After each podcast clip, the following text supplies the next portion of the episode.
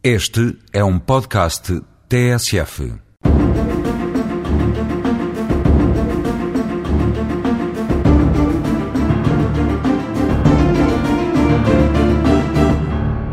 Hoje eh, trago as principais alterações eh, que foram introduzidas ao regime do divórcio. O projeto de lei do Partido Socialista, recentemente aprovado, substitui a figura do divórcio litigioso pela do divórcio sem consentimento de um dos cônjuges, fundado somente em causas objetivas que foram, nessa medida, alargadas e alteradas as causas objetivas de separação de facto, a alteração das faculdades mentais do outro cônjuge que, pela sua gravidade, comprometa a possibilidade da vida em comum, ou a ausência, sem que do ausente haja notícias, que só podiam ser consideradas para efeitos de divórcio após o decurso de prazo entre os dois e os três anos, passaram a relevar uniformemente ao fim um ano. Com o projeto do Partido Socialista, as causas subjetivas que atualmente se traduzem na violação culposa dos deveres conjugais, desde que tal violação pela sua gravidade ou reiteração comprometa a possibilidade de vida em comum, saem de cena e dão lugar a quaisquer outros factos que, independentemente da culpa dos cônjuges, mostrem a ruptura definitiva do casamento.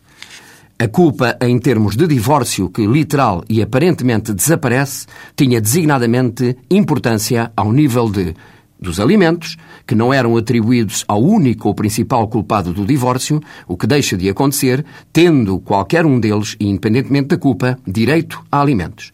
Outra causa que implicou de alteração foi a situação da casa de morada de família, cuja afetação considerava também a culpa dos cônjuges e que agora deixa de ser considerada. Outra ainda tinha a ver com a partilha dos bens, que, segundo o projeto do Partido Socialista e para os regimes de comunhão, é sempre feito segundo o regime da comunhão de adquiridos e para ambos os cônjuges, independentemente da sua culpa, ao contrário do que antes acontecia, em que era penalizado o cônjuge único ou mais culpado.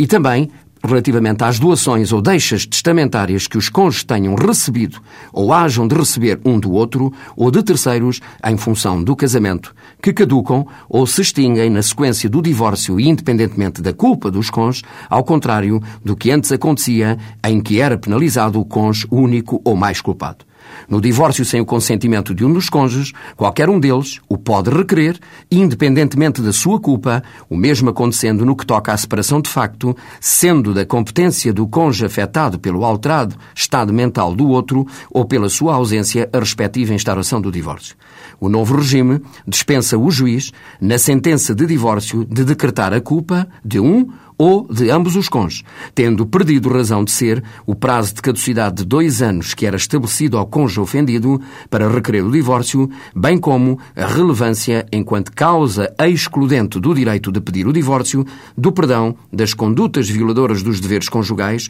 por parte do cônjuge ofendido ou da instigação ou criação intencional das condições propícias à sua verificação.